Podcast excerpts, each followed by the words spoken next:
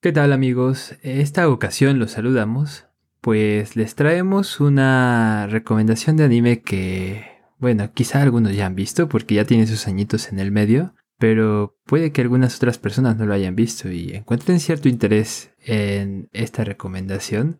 En esta ocasión me encuentro con mi estimado y querido amigo Aquiles, quien es quien nos va a hablar acerca de este anime. Así que le doy pues la bienvenida y un saludo cordial. ¿Cómo estás Aquiles? ¿Qué tal Javier? ¿Qué tal? ¿Qué tal? Gracias por escucharnos y gracias a ti por acompañarme Javier y, y pues sí, eh, de hecho yo creo que ya lo hemos hablado en, antes mucho, mucho, hace mucho, mucho tiempo en una conversación de esas que no se grabaron. Mukashi mukashi, koroni. Exactamente.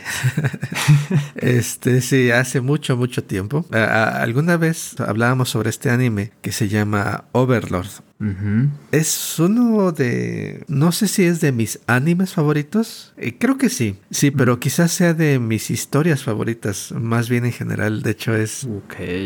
Eh, una de las pocas historias que tengo también en medio físico. Tengo los libros, eh, bueno, en la traducidos al español, obviamente, de Overlord. Órale. Tengo los primeros 10, me parece. Oh. Ah, he leído todo. Este sí es compromiso.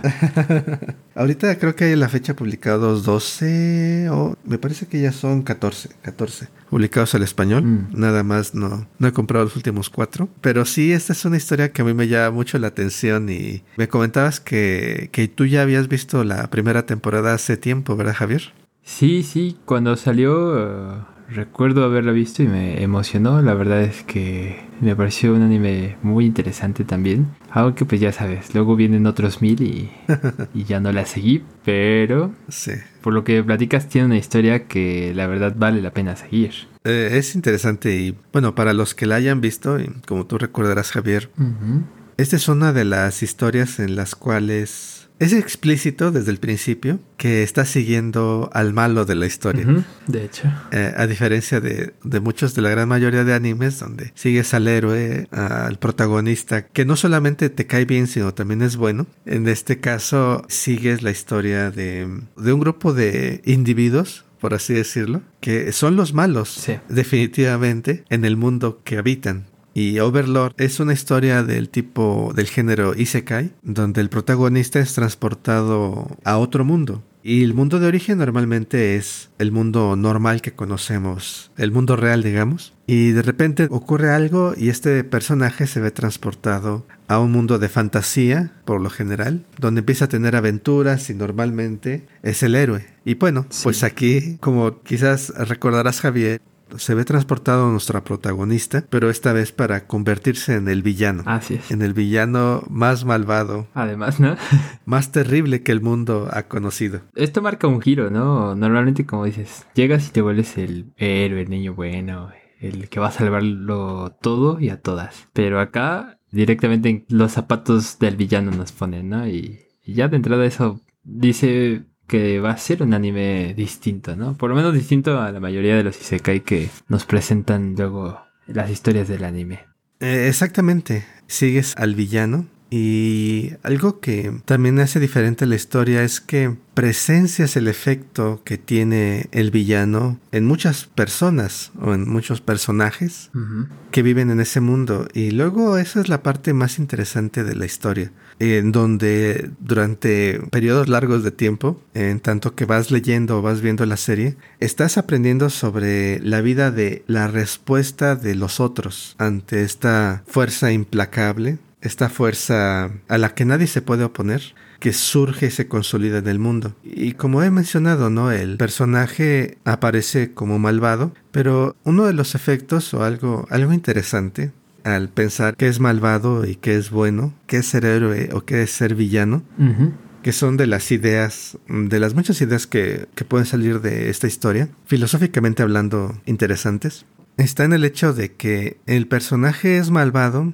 porque empieza la historia, para, para dar el contexto, está en el año 2138 en, en nuestro mundo real, supuestamente. La tecnología ya está muy avanzada y está este juego de realidad virtual que se llama Yggdrasil. Ah, sí. Yggdrasil es el árbol legendario de las leyendas nórdicas. Bueno, ese es el nombre del juego.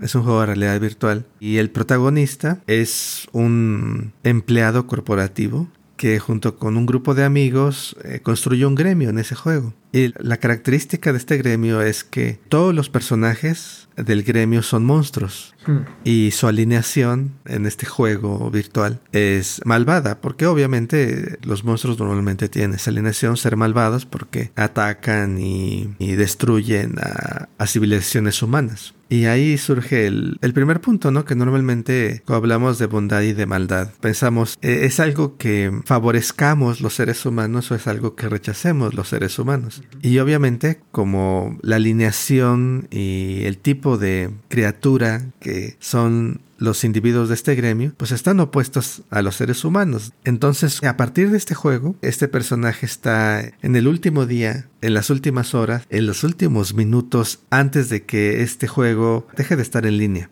Y en el momento justo, creo que es la medianoche de ese día, él es el único que queda, está en, en el refugio, en la guarida, digamos, de que él construyó con sus amigos en el juego. Y cuando llega la medianoche, él se ve transportado a este otro mundo donde ya no es un juego, él queda totalmente separado de esta realidad anterior. Y los NPCs, criaturas que él y sus amigos crearon para que habitaran su palacio, por así decirlo, cobran vida. Y ahí empieza la historia. Y el punto al que quería ir con todo este cambio de contexto es que él es el villano porque su personaje, lo que él es en su cuerpo, que es como un esqueleto muy poderoso, Cierto. Y él adquiere, se empieza a sentir de acuerdo a las características de ese personaje. Y se empieza a sentir cada vez, conforme avanza la historia, más distanciado de la especie humana. Mm. Siente cierta preferencia, digamos, intelectual, porque alguna vez fue el humano. Pero eh, nada más es eso. Realmente la afinidad está con las criaturas que le rodean, que todos son monstruos para mí es muy interesante. Ojalá un día podamos hablar más a fondo de este anime, Javier. Claro. Porque él está tratando de buscar el bien para los que están cerca de él. Exactamente. Para aquellos que los que él está identificado. Pero obviamente, como está ya separado de lo humano, desde fuera se ve él como un villano. Como un villano mm. absoluto, total con una maldad y crueldad increíble, porque empieza a tratar a los seres humanos como algo totalmente ajeno,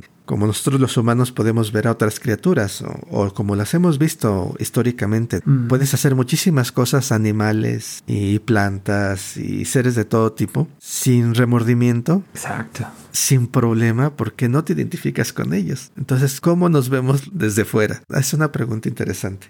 Sí, ciertamente eh, ahí empiezan los cuestionamientos, ¿no? Pues bueno, es una invitación abierta a que reflexionemos acerca de cómo una especie puede tener injerencia y consecuencias para otras y sobre todo cuando está dotada de poderes que van más allá de, lo que la mayoría podría aguantar, ¿no? Es cierto que el personaje, hay, ahora se me ha olvidado el nombre, igual y tú lo tienes a la mano, Aquiles. Ainz. Ainz, cierto. Ainz. Sí, sí, sí. Es que hace muchos años que lo vi, pero es...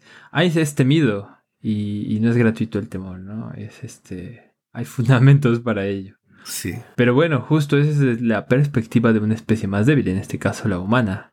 Pero quizá cambia un poco el panorama si nos situamos en su palacio y, lo vemos junto a sus amigos, en este caso los monstruos. No, hay, hay, hay algo bastante interesante que nos acabas de señalar, Aquiles, yo creo. Sí, sí, sí. Hay, bastante para pensar sobre cómo vemos la moralidad y también hay otros aspectos que van saliendo en otras temporadas. Y lo encuentro.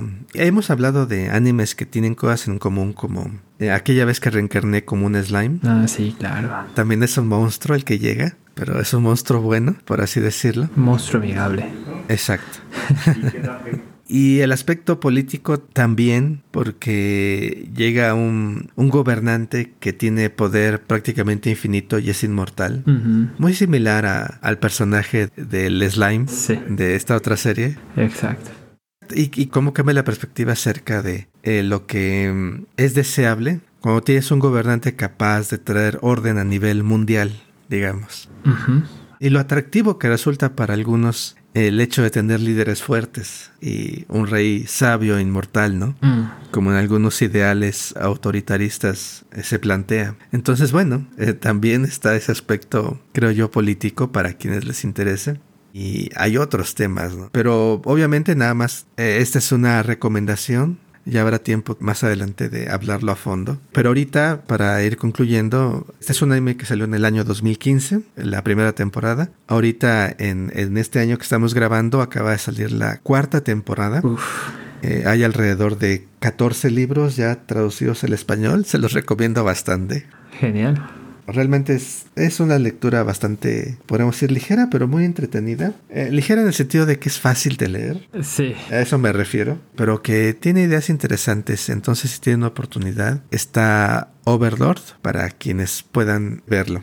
Genial, pues tenemos una gran recomendación este día entonces. Eh, y no solamente el anime, sino también si ya lo empezaron a ver y les gustó, pues pueden ir por los libros. Como nos ha dicho el buen Aquiles, se consiguen en español. Entonces, pues, ¿qué más que seguir esta buena recomendación y adentrarnos a una aventura magnífica? Y yo también tengo la esperanza de que un día hablemos largo y tendido sobre temas filosóficos de Overlord, porque coincido en que hay cosas interesantes que podemos charlar respecto a este anime. Y pues bueno, ahí está la recomendación. Vean el anime, lean los libros, si es que pueden hacerlo, de cuando en cuando están en oferta. Y claro, si tienen ideas, sugerencias al respecto de esta serie o de otras series que encuentren interesante, ya saben, estamos en múltiples plataformas donde pueden contactarnos. Estamos en Facebook, Instagram y YouTube. Y en todas ellas estamos como Diáquefo, Filosofía y Anime. Exactamente, y por cierto también pueden visitar nuestro sitio web filosofiayanime.com, filosofiayanime.com, donde podrán encontrar además de este episodio otros episodios, por ejemplo, ya habíamos mencionado la vez que hablamos sobre aquella vez que me convertí en slime o otra serie que tiene una tónica similar, Soy una araña y qué. Mm, sí, sí. Entonces, si quieren encontrar aventuras geniales acerca de isekais particulares, no olviden visitar filosofiayanime.com. Y también si quieren mantenerse en contacto con Yakefo y proponer cosas o solamente saludarnos, pueden ir al correo electrónico filosofiayanime.gmail.com filosofiayanime.gmail.com y nosotros gustosos de leerlos. Así es. Muchas gracias Javier, gracias por acompañarme y, y, también gracias a ustedes que nos escuchan. Nos escuchamos por aquí en el próximo episodio. Así es, hasta la próxima. Bye.